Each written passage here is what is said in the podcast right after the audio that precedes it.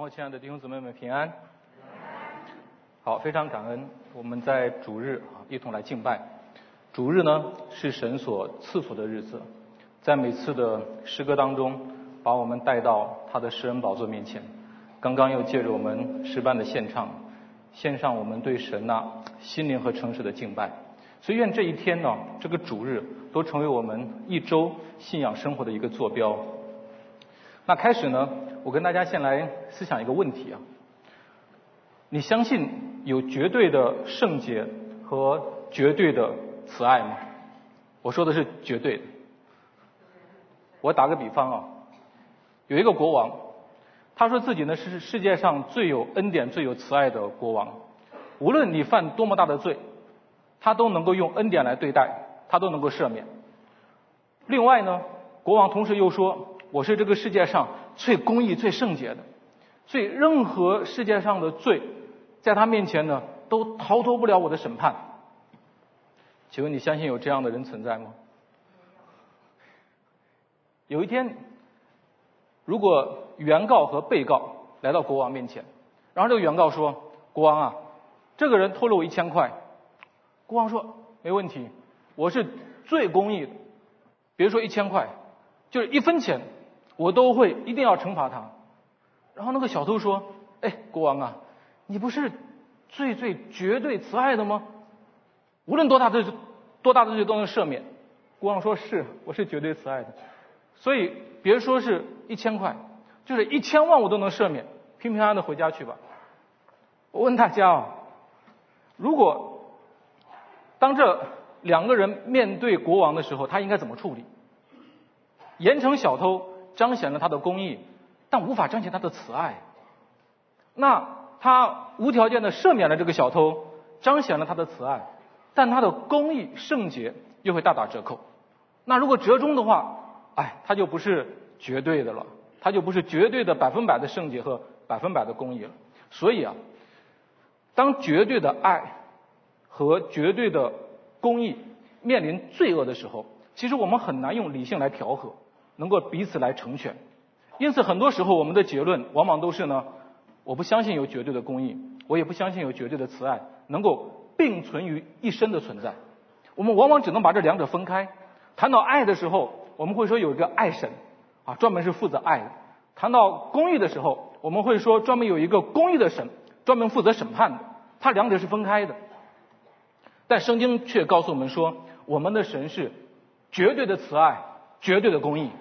但是这两方面都是绝对，是如何面对罪人的时候而不发生矛盾的？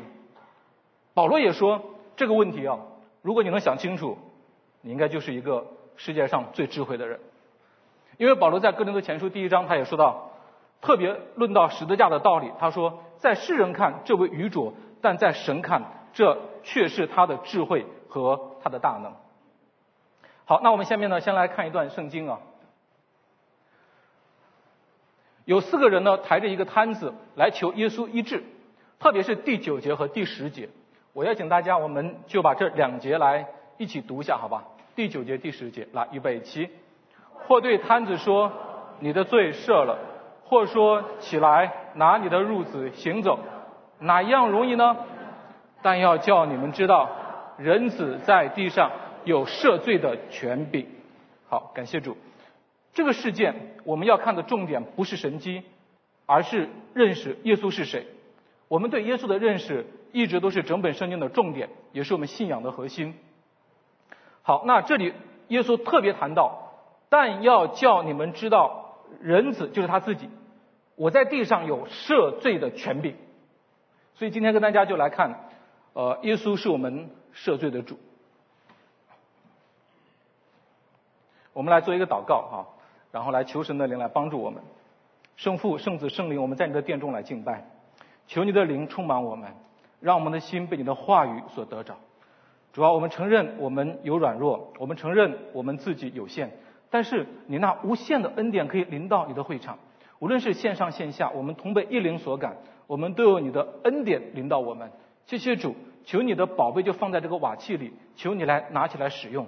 谢谢耶稣，祈求祷告，奉耶稣的圣名。门好，耶稣在这里讲到，是在呢一个房子里面，有很多人聚集啊，甚至连门前都没有空地。呃，有有四个人呢带着一个摊子来见耶稣，好，然后求耶稣来医治。这几位的到来哈，耶稣看他们是有信心的，把一个摊子抬到房顶，这可是要付代价的，而且呢也是非常危险的。你抬到房顶，还把人家的房顶拆了个洞，好，把它再坠下去，把人家房子拆了也是需要赔钱的。所以可见哈，这四个人他们没有因为困难。拦阻就放弃，而愿意付代价，让我感觉到是不见耶稣我们就不回头。这种对耶稣的信心和寻求啊，是值得我们学习的。为了聚会，都上了房顶，这让我想起有点像撒该啊。大家记得撒该吧？当时耶稣路过他家附近，也是因为人多，他个子又矮，看不到耶稣怎么办呢？他就爬到了桑树上，一个睡地长爬树，像一个小孩子一样。所以耶稣看到他的寻求，就当时呼召他，并且主动主动的到他他的家里去，然后撒该也就因此而蒙恩。所以感谢主哦，我们现在的聚会也不用爬树，也不用上房顶，还有专人接待，我们应该感谢主。我记得我刚到教会的时候，我见到的聚会的场景啊就是这样，就是门口都是挤满了人，当时都是在个人的家里，空间也不大。而且呢，房间里面也没有空调，来晚的人都是要坐在门外，而且为了能够看到讲台，很多人都是站在窗口，然后看里面的那个聚会。那如果是童工的培训呢，门口是专门有人要拦着的。那为什么这样呢？因为你不是童工，是不让你进的。然后呢，把里面的位置留给童工。好，即使你不高兴，也不会给你走后门。然后呢，等到你想要进来，就需要先做童工。所以。呃，感谢主。后来呢，聚会的条件啊越来越好，房子也越来越大，但却很奇怪啊，这种聚会火热的场景后来却越来越少了，越来越少见了。好，在礼拜天，有一位呢对他的妻子说：“我今天不想去教会了。”然后他妻子说：“为什么呢？”他说：“我有三个理由。第一个呢，我不喜欢这个教堂的风格，不喜欢这个建筑。那第二个原因呢？”我不喜欢这个教会的会众，他们又没爱心又自私。那第三个原因呢？其实他们也不喜欢我了，我也能感觉得到。然后他妻子说呢，今天我们必须要去教会，我也给你三个理由。哪三个理由呢？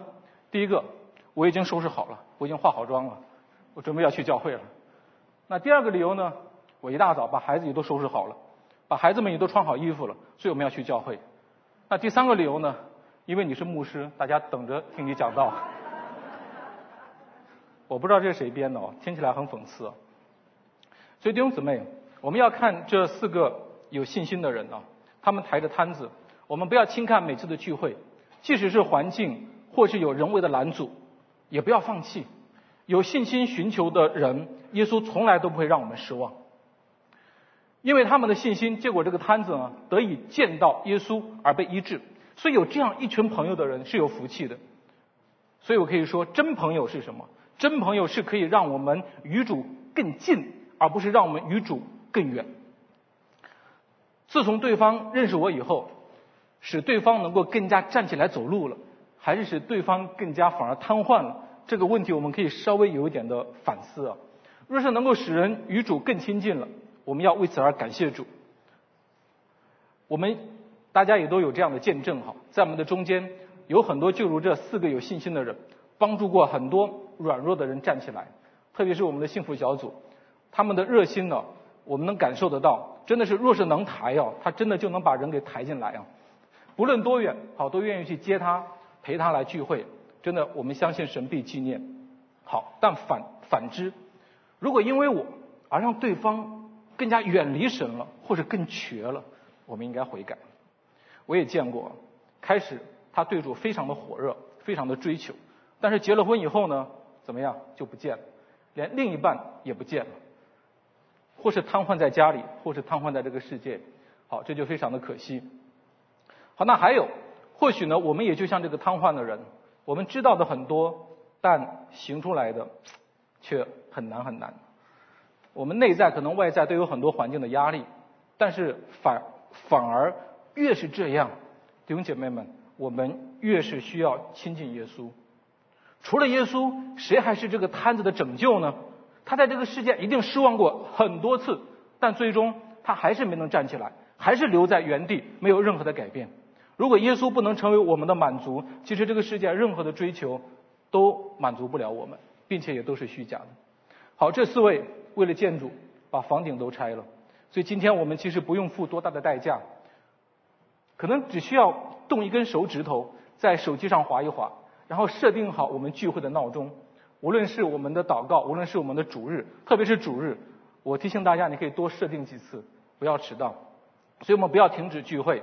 主日礼拜是神赐福的日子，它不是我们七日的七分之一，而是我们一周信仰和生活的坐标，是我们的祝福。耶稣也不是我们生活的一部分，而是我们信仰的核心。所以每次的聚会，我们真正的得着是能够和耶稣更进一步。我们的服饰也是这样，我们的敬拜，我们的接待，我们的每一个小子在这众人面前的付出，其实都不是为了让大家外面更舒服，而是为了能够因着我们而使每一个人能够更进一步的亲近主。我们再来看一下第五节。好，当耶稣面对这个摊子的时候，他说了一句话说：“小子，你的罪赦。”我们都知道。摊子是为身体得医治而来，但耶稣却说你的罪赦。包括连那四个抬的人听了，我个人认为都一定会很吃惊的。哎呀，耶稣啊，我们付这么大的代价，然后来是治腿的，是来治下半身的，赦罪的话我们就不找你了。对，我们可以找祭司啊，因为在当时以色列啊，关于赦罪的问题，祭司是有一套完整的除罪系统。是要用献祭来完成的。那耶稣这个话呢，特别是当时在场的那些从耶路撒冷来的文士和法利赛人，更是听不下去了，因为他们来本身就是来捉拿耶稣把柄的。我们看一下经文当中怎么说呢？有几个文士坐在那里，先议论说：“这个人为什么这样说呢？”他说健忘的话了。除了神以外，谁能赦罪呢？他们说的后半句对不对？是对的。除了神以外，无人能赦罪。那耶稣心里知道他们这样议论，就说：“你们为什么这样讲呢？”然后耶稣第九节他说：“或对摊子说你的罪赦了，或说起来拿你的褥褥子行走，哪样容易呢？”弟兄姊妹，哪样容易？两样都不容易。我们先看一下赦罪的问题。耶稣是故意不先医治他的身体，而是先要医治他内在的罪，他的灵魂，医治他和神之间的关系，这是治标又治本。也可以让我们看到，这个摊子最大的问题不是身体的瘫痪，最大的问题而是它里面罪的捆绑。如果这个不解决，即使把他的腿治好了，他依然会奔向灭亡。所以这里面我们要特别注意，我们下面要谈讨论的这个神迹的重点，不是病人如何得医治，因为这个神迹的重点永远都是我们对耶稣的认识。但要叫你们知道，人子在地上有赦罪的权柄。既然大家知道赦罪是只有神才有，那么耶稣我现在就赦这人的罪。耶稣是故意让大家知道，我就是有赦罪权柄的上帝。好，你打我或欠我一百块，我可以对你说，哎，免了，赦免了，不用还了，可不可以啊？可以。但是如果我坐你的车在副驾，你开车越开越快，最后警察追上了，然后呢？开了一个罚单，三百块，然后你拿这个罚单，我想我们有很多人都会有这个感觉，对吧？然后呢，我在旁边看了一眼，我说撕了吧，免单。你会不会撕？开玩笑吧？你会信吗？我的话管用吗？不管用。所以这里大家要知道，耶稣所说的赦免的罪，是指这个人得罪神的罪。你打我一巴掌。我有权赦免，没问题。但如果你打了总统一巴掌，我是没有权利赦免的。所以，那我们得罪圣洁公义的上帝，谁有权利赦免呢？所以，除了神，任何人是没有赦罪权柄的。这话是对的。耶稣用一句话就赦免一个人的罪，连大祭司都没有这个权柄，甚至整本旧约，我去留心看的时候，也无人敢说这样的话。连大祭司赦罪都需要按照神对人那个律法献祭的要求来付上代价，才能赦免一个罪人。其实，我们可以这样想：赦罪比医病更难，赦罪的流程更复杂，要付的代价更大。也可以说，灵魂比身体更难治。阿门。曾经，施洗约翰他用水的洗礼来赦免人的罪。祭司们就很生气啊，专程派人去约旦河来找约翰。你是谁？哪来这个权柄？难道他们不认得约翰是谁吗？当时全国的人都认识约翰。谁允许你在这里用水洗一下就能赦罪？这也太便宜了吧！其实啊，我们稍微再近身一点去想，他们不单生气是约翰你没有按照祭祀的流程来赦罪，更是因为啊。这是抢了他们饭碗，因为赦罪权，这是掌握在当时祭司们的手里的特权。罪人是需要找祭司献祭物付代价，百姓都跟你到这约旦河里面，而且是免费的洗一下就赦罪，谁还来找我们？所以耶路撒冷的人他们就很生气。那我们那个祭司献祭的系统岂不就瘫痪了吗？那现在在这里，耶稣比施洗约翰更厉害。他连约旦河都不用去，坐在那里一句话就来赦免人的罪。哎呀，耶稣你一边赶鬼讲道，百姓跟随你，给你一些奉献。哎呀，这个我们各有所取，我们尚且能够容忍。但你今天直接赦罪，这个祭祀的活你都敢抢，这样下去的话，那祭祀不都失业了？这是直接威胁到了祭祀的利益。罚单你一句话就说赦了，那连签字都不用都不用，我们怎么收罚款？当然，我这样想是有点偏激了哈，是故意极端化一点，让我们印象深刻。所以我们就能够理解哈，这个赦罪的问题啊，在当时是一个非常非常非常大的问题。所以耶稣在下面特别说明，我们还是要一起来读一下第十节，好吧？因为这节经文是我们的重点啊，预备起。但要叫你们知道，人子在地上有赦罪的权。好，耶稣赦罪，其实不是跟他们抢生意。而是要让他们认识到，在你们眼前的这一位是谁。耶稣不是跟他们争地位、争权力，我个人认为是给他们带来福音，让你们能够有机会更进一步的认识到这一位不单是一病的耶稣，还是能够奉神的名差来的那一位赦罪的施恩主。赦罪是神对罪人的愤怒被平息了。然后罪人的罪债被偿还了。如果你们从表面上看不出来，好，那耶稣现在就为了让这些领袖们能够看得出躺在地上的这位的罪是已经赦了，耶稣就用一个神迹来见证自己赦罪的权柄和身份。所以他说：“我吩咐你起来，拿褥子回家去吧。”所以反而这个神迹是次要。我的话你们即使不信。但眼前的这一位能够站起来走路，你们总应该信了吧？这是比神机更大的神机，是赦罪。所以弟兄姊妹们，罪得赦免比我们身体的健康更重要。真正的福音不是我们中彩票了，而是我们的罪得赦免了和神的关系恢复了。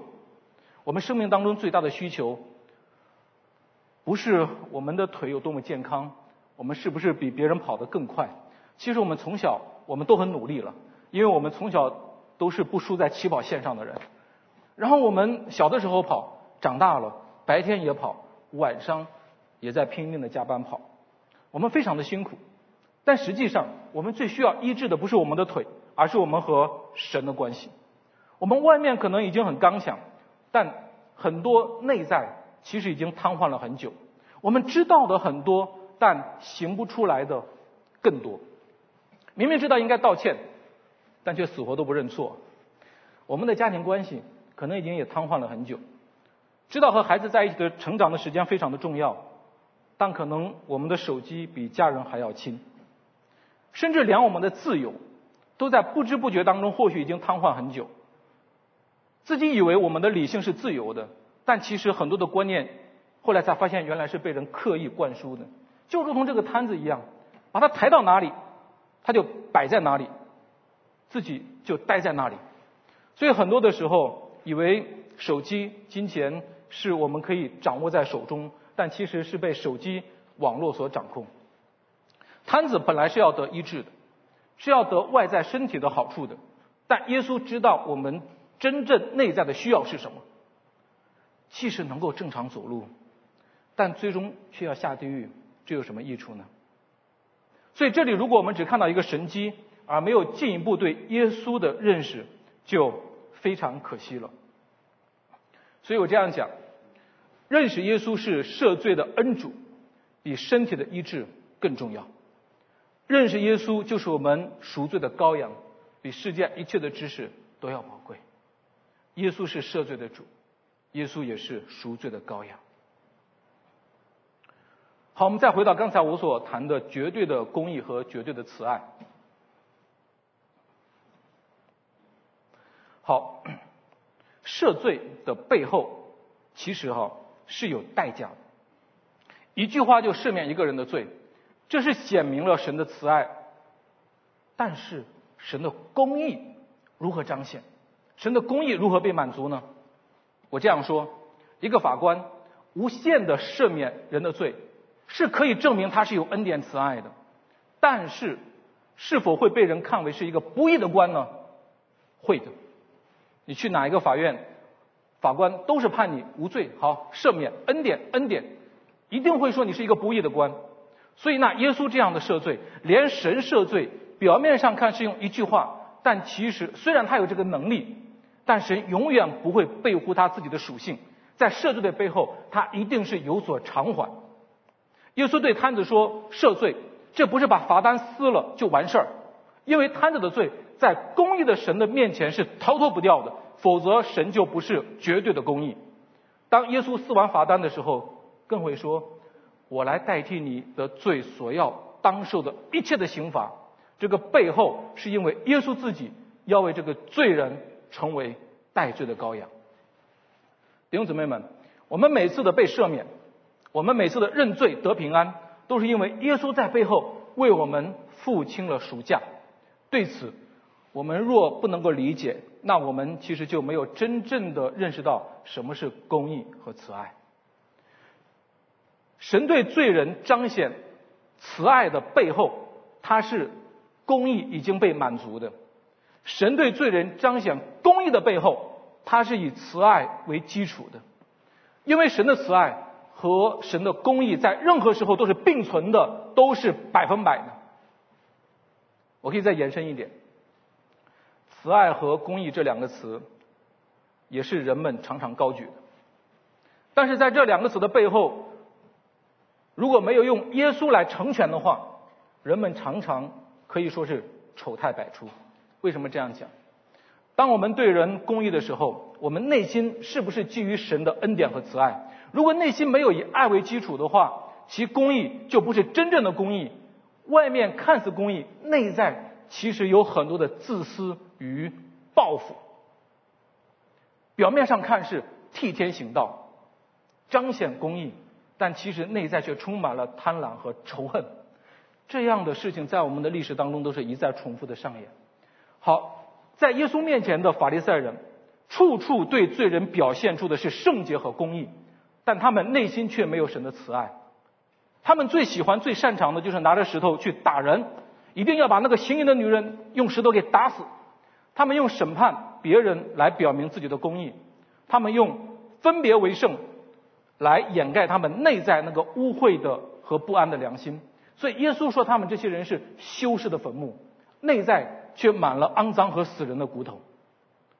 约尔先知曾经也呼喊说：“你们的悔改，不要撕裂衣服，更要撕裂心肠。”所以他们这些外在表面的圣洁，根本就不是神所要的公义和圣洁。甚至我们对于孩子，看似是公益的管教，但如果没有内在，神的爱为基础的话，我们其实就是安着血气，就是为了自己的面子。其实要知道，神的管教、神的公益彰显，它是充满爱的。神的管教当中是带有爱。那同样，当我们对用爱来和用恩典来对待别人和对待这个社会的时候，如果我们的内心没有神的圣洁和公义，那就是什么？就是溺爱。我们看似彼此尊重，彼此尊重自由，但其实是在践踏。没有公义、没有真理的自由，其实是放纵。所以讲公义最多的人，如果内在没有耶稣的爱，何谈公义？讲慈爱最多的人，如果内心没有神的圣洁，何谈真爱？我爱我的孩子，顺便把别人家的孩子爱一下，可不可以？可以，没问题，并且很伟大。我爱我的妻子，我把别人家的妻子也顺便爱一下，这个伟大吗？这不是，这是淫乱，这是污秽。所以这个爱的背后，爱的基础一定也是要有圣洁，因为神的圣洁和公义都是百分百的同时展现。所以当罪人借着献祭得到赦免的时候，神的爱就临到他。但他如果看不出他被赦免的前提，是因为眼前这个被杀的羔羊先满足了神公义审判的时候，他在生命当中还是不能理解什么是真正的赦免。在赦免的背后，如果看不见神的这个审判，我们就不能够去赦免欠我们十两银子的人。这种没有公义满足的福音，我认为是假福音，是只有一面恩典的福音。不是十字架上基督耶稣的福音。法利赛人远离罪人，他恨恶罪恶，因为他一碰到不洁净的人，他自己就不洁了。但耶稣亲近罪人，触摸他们的不洁，反而呢不被污秽，还能够使那个不洁的成为洁净。为什么？因为耶稣为罪人付上生命的赎价，而法利赛人给罪人的却是。打人的石头和死亡的审判，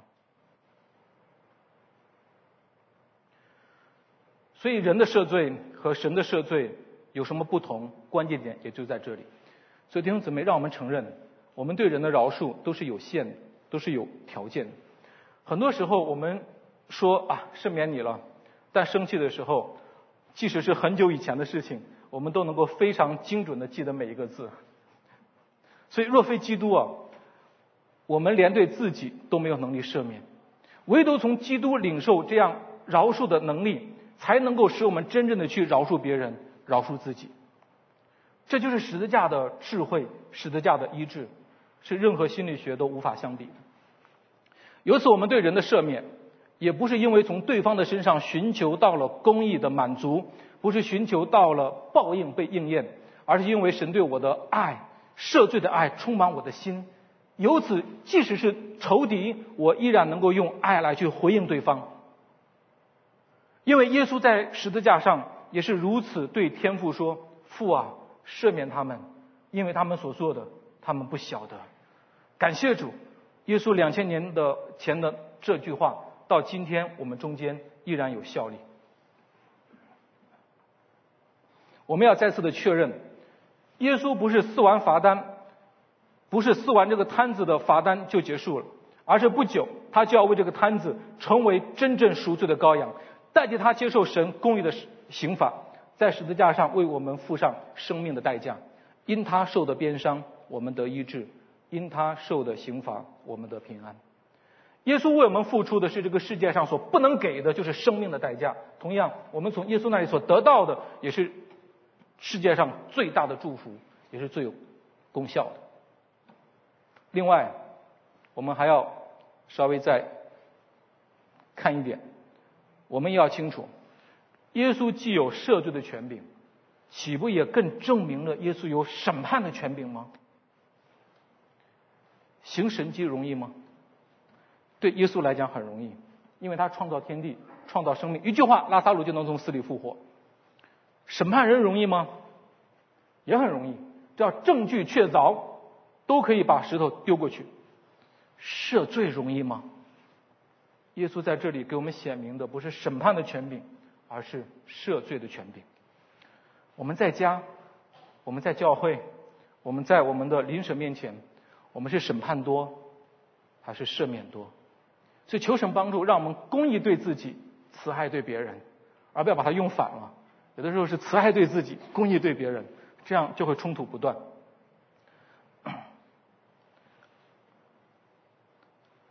好，我们看到 摊子可以行走，不只是只能说不能行了。两千年后的今天，我们很多这样的疾病可以找得到医治身体的医生，但是我们的灵魂谁来医治呢？摊子的灵魂在法利赛人的眼中啊，或许就如同垃圾，可能连摊子自己也都忽略了自己灵魂的价值，因为他没想过自己的灵魂还需要被拯救。但在神的眼中，却比这个世界都重要。在神的眼中，却情愿为这样的一个被人看为垃圾的人付上生命的代价。同样，亲爱的弟兄姊妹，主看我们和我们身边的人，同样比他的生命还宝贵。所以耶稣说：“你的罪赦免了，拿你的褥子回家去吧。”我们很多人都应该有过买房的经历。我有的时候我们需要付房贷。如果今天银行的行长说，所有在我这里贷款的人，你都可以来找我，我都可以无条件的给你怎么样，全部免除债务。我问大家，这是真的？我们会不会去找？我一定会的，而且会让我的朋友一起去找。有这样权柄的人，现在此时此刻就在我们的眼前。今天耶稣也是这样的呼喊我们：凡来到他面前的人，他都赦免。无论欠多么大的罪，无论亏欠多少的债务，即使一分钱我们都还不了。耶稣说：来到我的面前，我都愿这个为这个罪人付上生命的代价。并且赐给我们永远的生命，所以愿我们都能够进到他的面前来，并且也能够邀请我们身边的人一同来就近这样的一位施恩的主。因为耶稣基督他的赦罪不单是一句话，他背后要为我们所做的，是我们没有人能够做得了，就是无罪的替我们成为罪，为我们钉在十字架上。所以，亲爱的弟兄姊妹们，我也请大家来纪念这一位在背后为我们付代价的耶稣。